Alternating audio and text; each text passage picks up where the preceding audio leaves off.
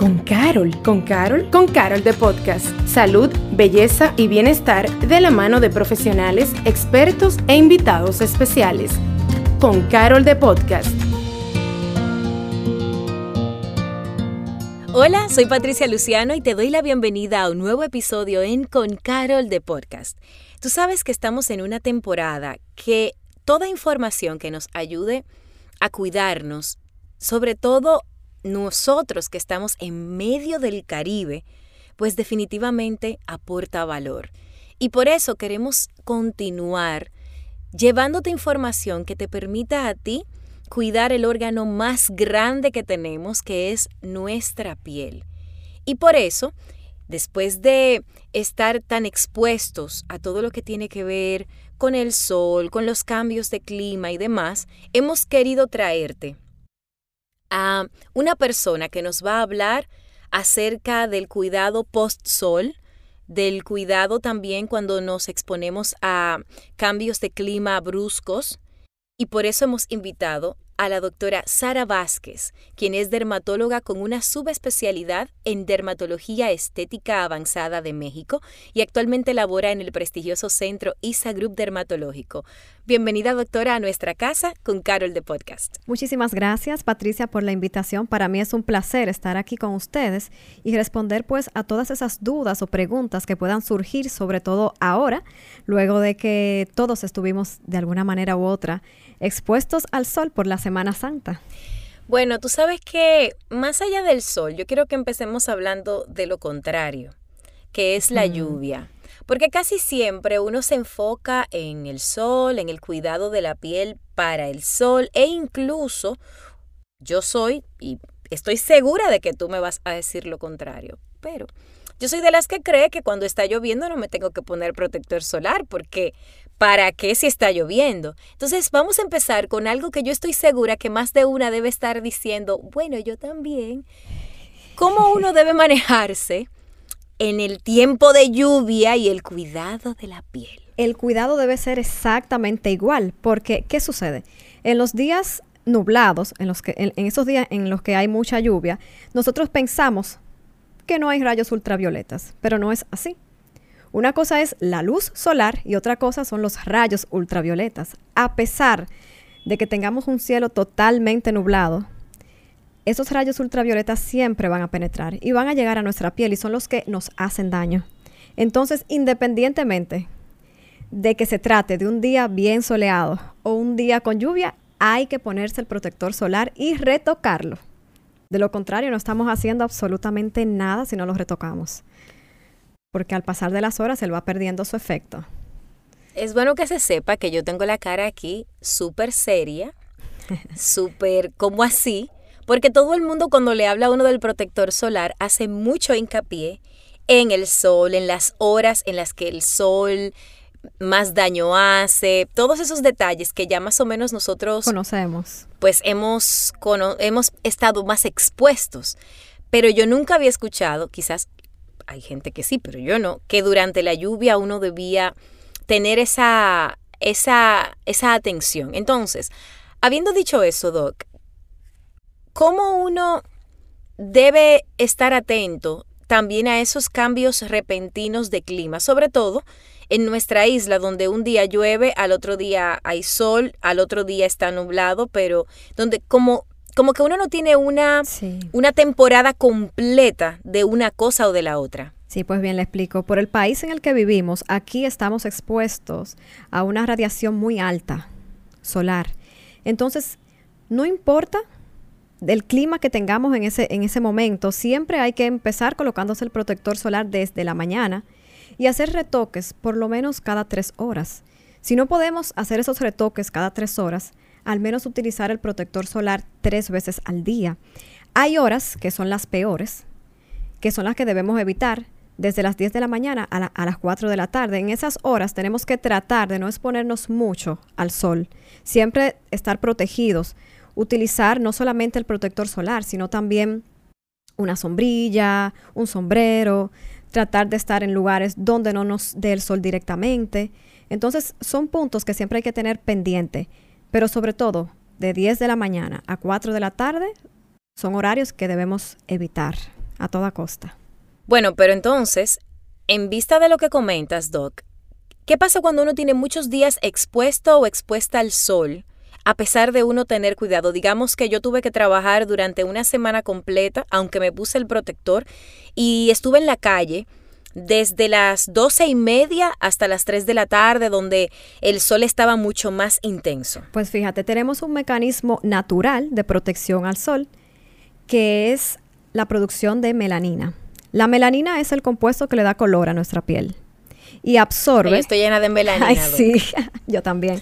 yo soy la melanina ambulante. y la melanina, bueno, nos protege porque absorbe los rayos ultravioletas. Entonces, eso es lo primero que sucede cuando tenemos varias horas debajo del sol. Se activa la melanina.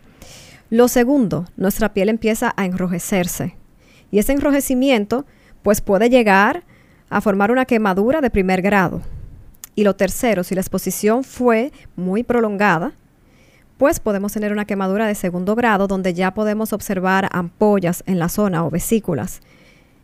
Entonces, si me expuse muchas horas al sol, inmediatamente llegue a casa, debo ducharme con agua fría para que esa rojez pueda aliviarse y cualquier quemadura de primer grado que tenga, pues también pueda revertirse de manera leve. porque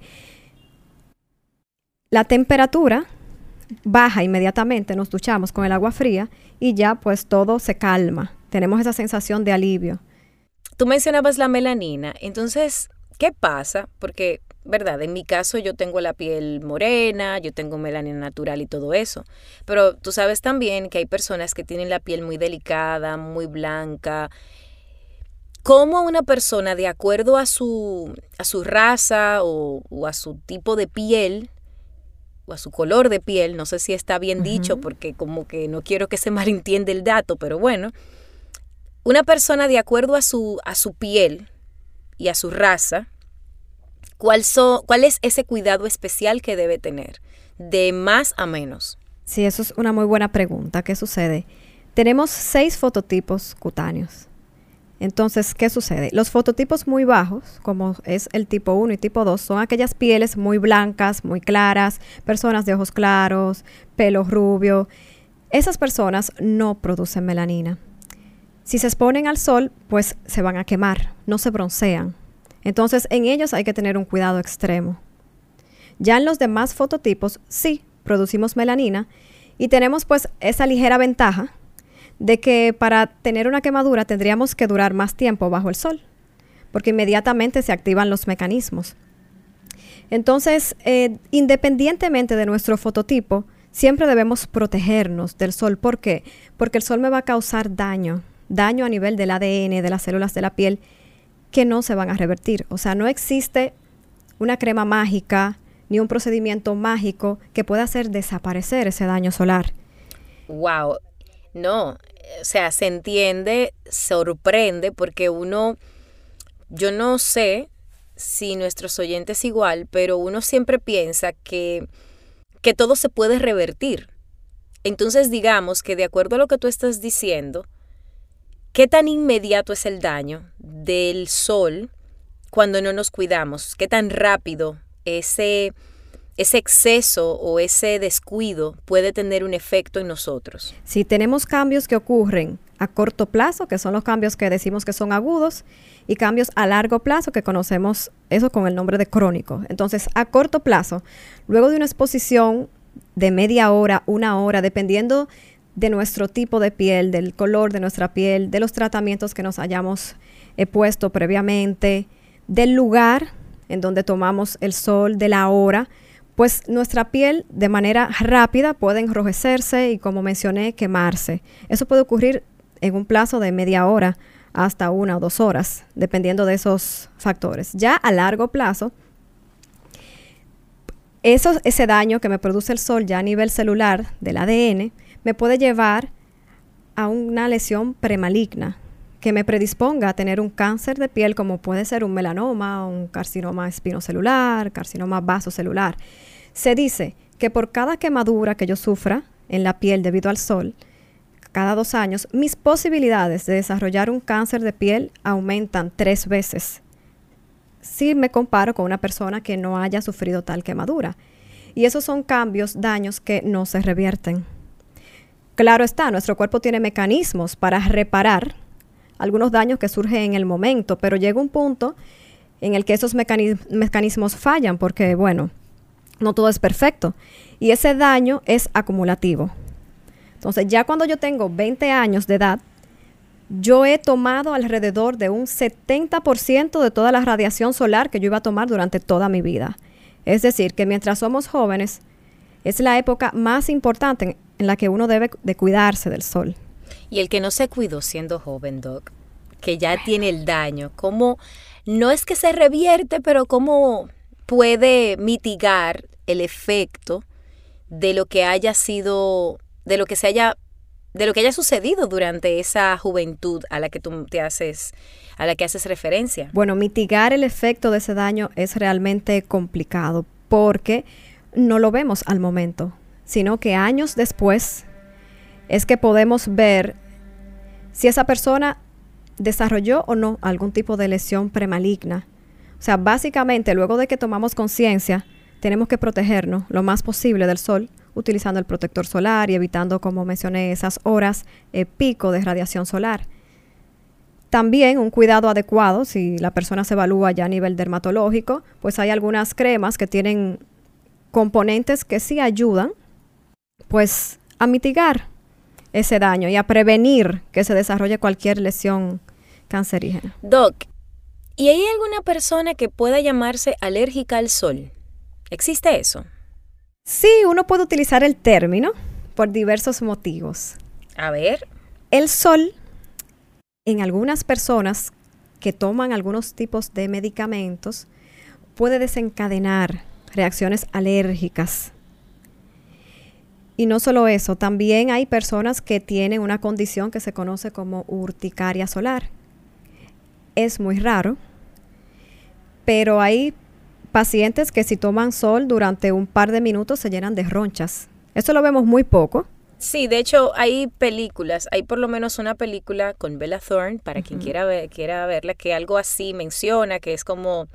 He visto como dos o tres películas que tocan el, el, tema este de si sale afuera, pero creo que en el caso de ella, el tema tiene que ver con el asunto este del sol y, de, y demás.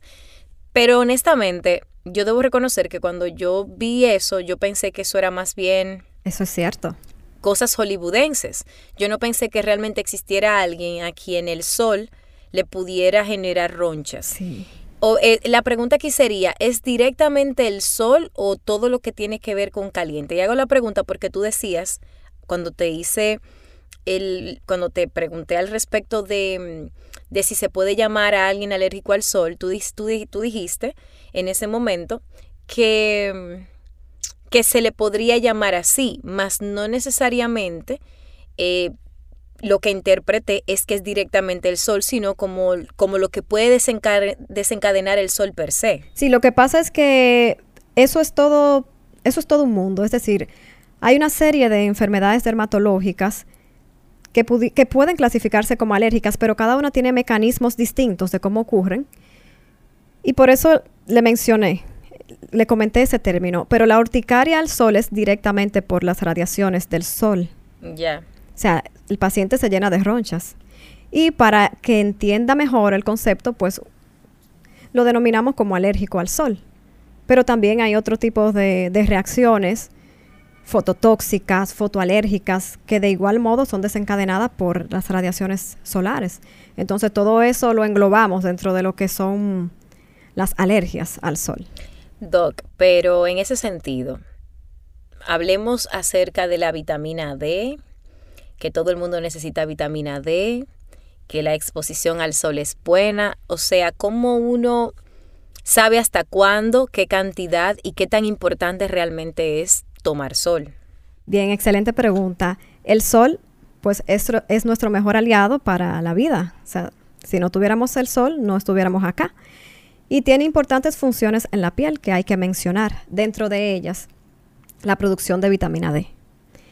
Si tengo una exposición aproximada de 20-25 minutos diarios, lógicamente en la mañanita, 8 o 9 de la mañana, o en la tarde, 5 o 6 de la tarde, ya eso es suficiente para que mi piel pueda empezar a generar la vitamina D. Entonces igual tiene otras funciones el sol, funciones inmunológicas, funciones en nuestro estado de ánimo. Y por eso, bueno, no todo es malo con el sol. Sí lo necesitamos. Y esa vitamina D va a ser esencial para mantener un equilibrio adecuado con el calcio y que nuestros huesos estén saludables. Wow, o sea, ya salimos de la piel para entrar a los huesos. Todo está enlazado, porque esa vitamina D me va a ayudar a mantener ese equilibrio con los niveles de calcio en el cuerpo. yo me imagino, yo me siento como la, la, del meme de Instagram que está sacando como las raíces cuadradas. Ahora, es como todo lo que todo lo que envuelve el cuidado de dónde sí, dónde no, qué cantidad es buena, qué no es buena. Habiendo dicho eso, obviamente uno ha escuchado, porque hemos tenido muchos invitados aquí en Con Carol de Podcast, que nos han contado acerca del cuidado de la piel. Sin embargo, sería interesante partiendo de eso que tú compartes, de la importancia, los horarios, la, los fototipos que ahorita le dije, dije todos los nombres y es fototipos, los fototipos de piel que existen. ¿Cuál entiendes tú que es un cuidado adecuado? No necesariamente para cada tipo de piel porque nos extenderíamos mucho, pero sí yo como con mi piel morena, ¿Cuál es ese cuidado especial al que yo debo prestar atención versus quizás una persona con una con un tipo de piel mucho más sensible al sol. Bien, fíjate, por tener la piel morena, la única diferencia con una persona de tez más clara o más sensible al sol es que nosotros podemos darnos el lujo de no quemarnos tan fácil. Black don't crack, doc. Black don't crack. Es todo lo que voy a decir. Tenemos ese lujo de que no nos vamos a quemar tan fácil. Sin embargo, el daño solar el daño que me va a producir esa exposición al sol es el mismo. Entonces, básicamente los dos, sin importar el color de piel, tenemos que utilizar el protector solar. O sea que no hay forma de librarse de ese cuidado. Siempre hay que utilizarlo y retocarlo.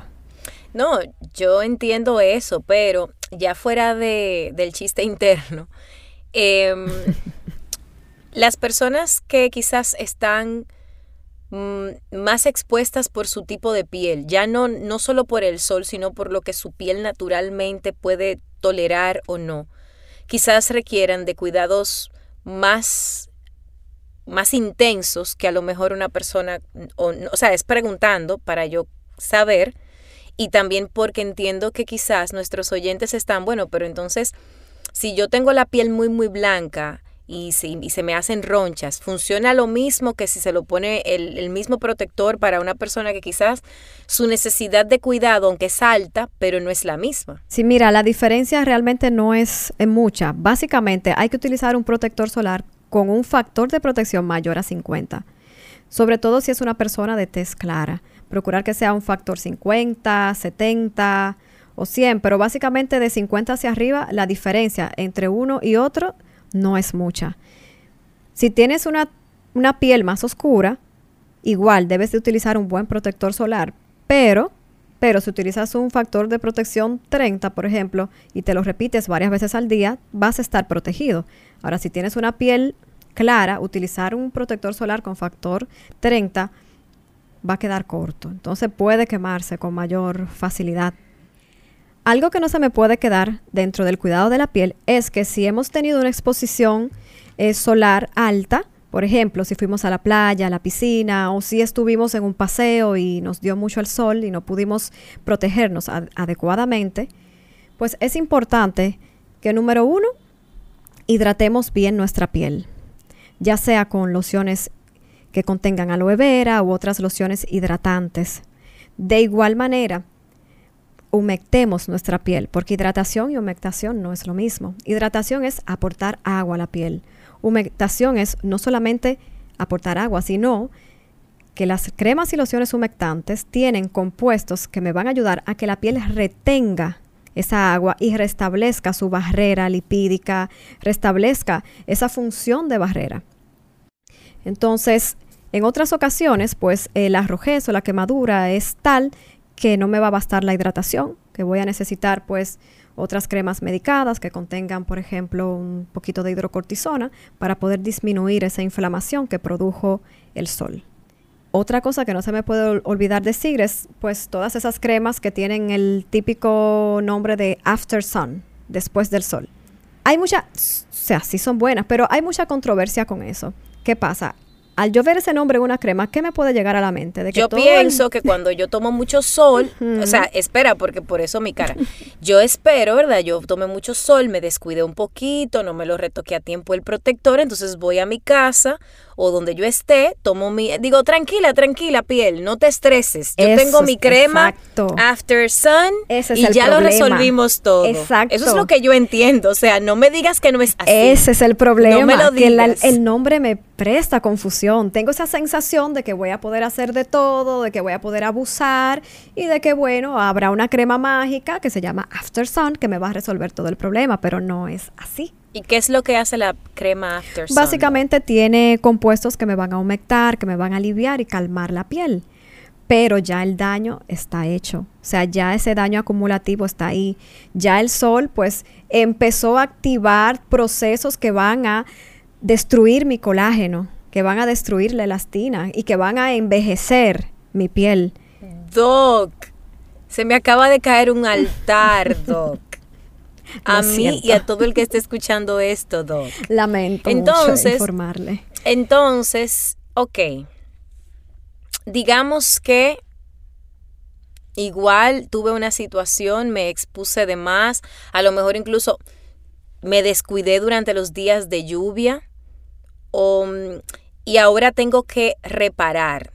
Ya hablamos ahorita de en el caso de una persona que estuvo muy expuesta al sol durante horas, pues debe tomar una ducha. Pero imaginemos que en este caso no es necesariamente el esquema del sol directo, sino de estos descuidos que a veces uno no está tan consciente de que los está haciendo. Escuchamos el podcast y ya son las cuatro, las cinco y media, he, he, tenido algunos descuidos, no me retoqué a tiempo, todos esos detalles. ¿Qué hago? No para reparar el daño que ya pasó, pero, más bien como para mejorar la situación? Pues número uno, número dos, número tres, hidratación. Una hidratación eh, constante durante varios días. Y número dos, ayuda bastante utilizar eh, cremas que contengan antioxidantes como la vitamina E en la noche que me va a ayudar a reparar la piel. Igual cremas que contengan pues compuestos que me van a ayudar a humectar la piel para repararla, como son, por ejemplo, las ceramidas, las glicerinas, algunos aceites eh, vegetales como el aceite de rosa mosqueta. Ese tipo de cremas me va a ayudar a humectarla y a pues renovarla. El aceite y como mencioné, el aceite que se recomienda porque también he escuchado que hay cosas que en aceite es mejor hacerlo en la noche antes de dormir sin embargo, hay cosas que tienen sus aceites y como que uno se los pone. Importante aclarar, no es colocarse el aceite puro en la piel, sino cremas que contengan, ah, que contengan esos compuestos, porque me van a reparar esa función de, barrera que se pierde luego de, una exposición solar prolongada. Pero no aplicarlo directamente, no. Y si yo tengo aceite de rosa mosqueta en mi casa, ¿lo puedo usar como?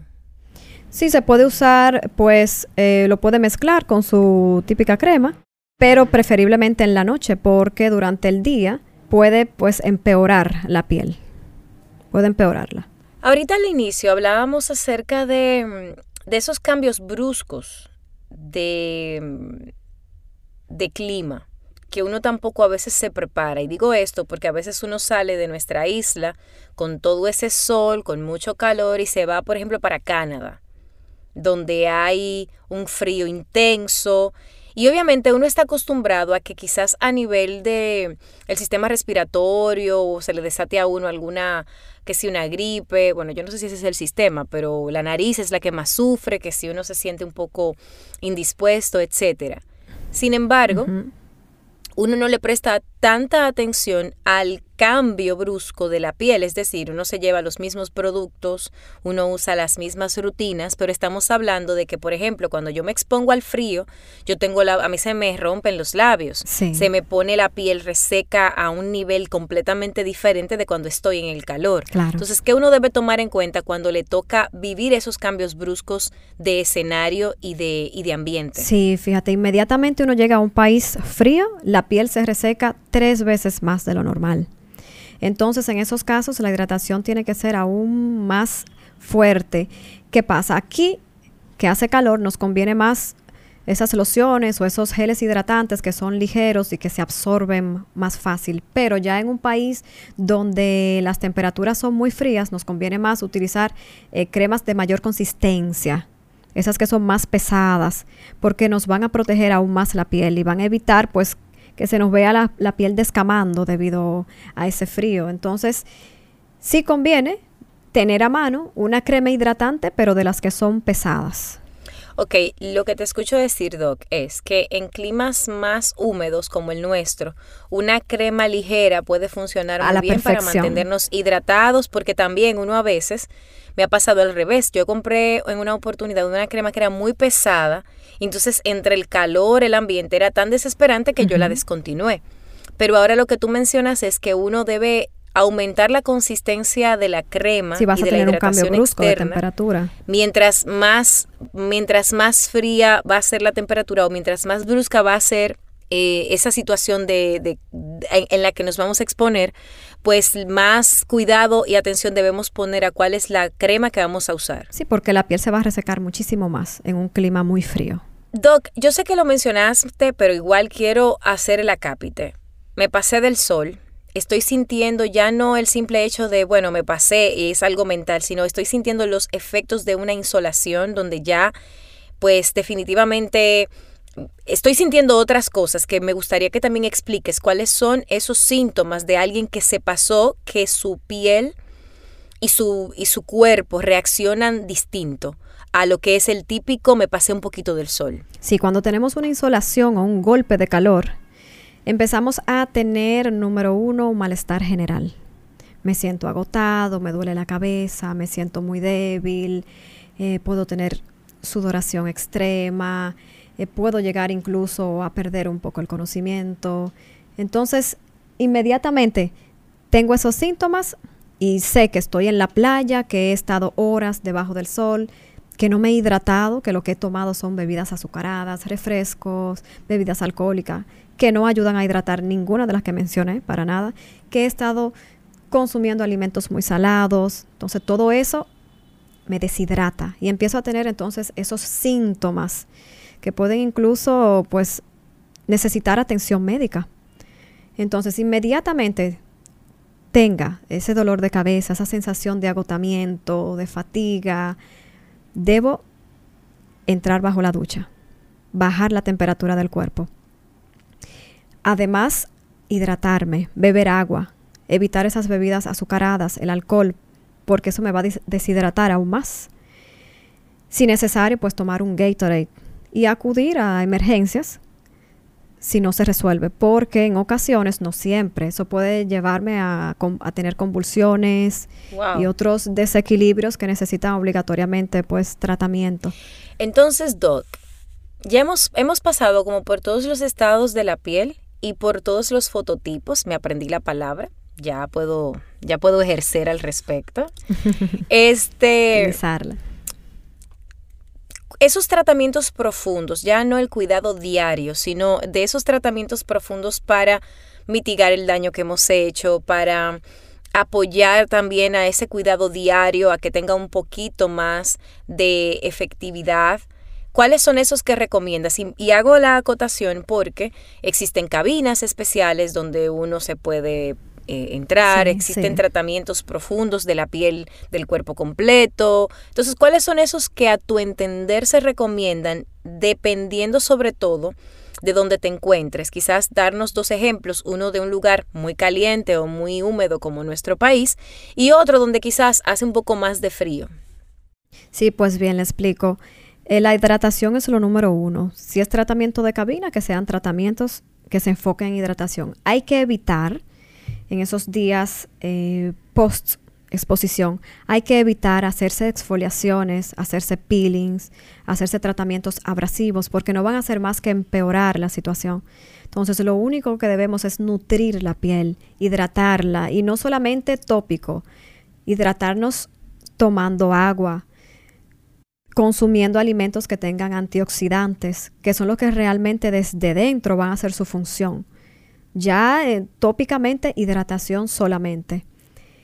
Ya, bueno, posteriormente, luego de que pasen algunas semanas, ya puedes retomar su rutina con esfoliantes, peeling, pero de forma aguda e inmediata, solamente hidratar. Genial. Pues antes de despedirnos, Doc, y primero agradecerte porque es interesante cómo en nuestra casa, aquí con Carol de Podcast, hemos tenido un montón de profesionales y todos aportan algo que sigue construyendo ese cuidado que debemos tener de nuestra piel, de nuestra salud en todos los sentidos. Y qué bueno contar con tanta gente con tanto conocimiento valioso que sigue sumando a nosotros, a nuestra calidad de vida. Antes de irnos, em, independientemente del protector solar, cuál es ese top 3 de productos y, de, y ese top 3 de alimentos que tú recomiendas para que la piel se, mantengan, se mantenga on point. Bien, el top 3 de productos, el número 1, un buen protector solar que sea mayor de 50, el factor de protección. Número 2, una buena hidratación diaria que nunca debe faltar. Y número tres, pues ya en la noche, pues una crema que tenga función de antiedad, que casi siempre son esas típicas que tienen derivados de retinoides. Genial. Entonces, ya en cuanto a la alimentación, siempre hay que tomar una cantidad adecuada de agua diariamente y alimentos que contengan antioxidantes que pueden estar presentes en las frutas, en las verduras, por lo menos tres porciones diarias. Lo mínimo, ¿eh? Porque lo muy mínimo. y con esto, de las tres porciones, nos despedimos agradeciéndole a nuestra doctora Sara Vázquez, nuestra dermatóloga con su especialidad en dermatología estética avanzada en México, quien pues nos trajo tanto valor, tanta información que nos ayuda a continuar mejorando nuestro cuidado personal en todos los sentidos de adentro y de afuera. Y por supuesto, invitarte a que sigas a ISA Grupo Dermatológico para que te enteres de todo lo que allí puedes recibir y agradecerle a la doc cada una de sus palabras y sus conocimientos. Gracias, gracias. Para mí ha sido un placer. Y con eso nos despedimos. Tú y yo nos reencontramos en un próximo episodio de Con Carol de Podcast. Gracias por acompañarnos a Con Carol de Podcast. Nos escuchamos en un próximo episodio.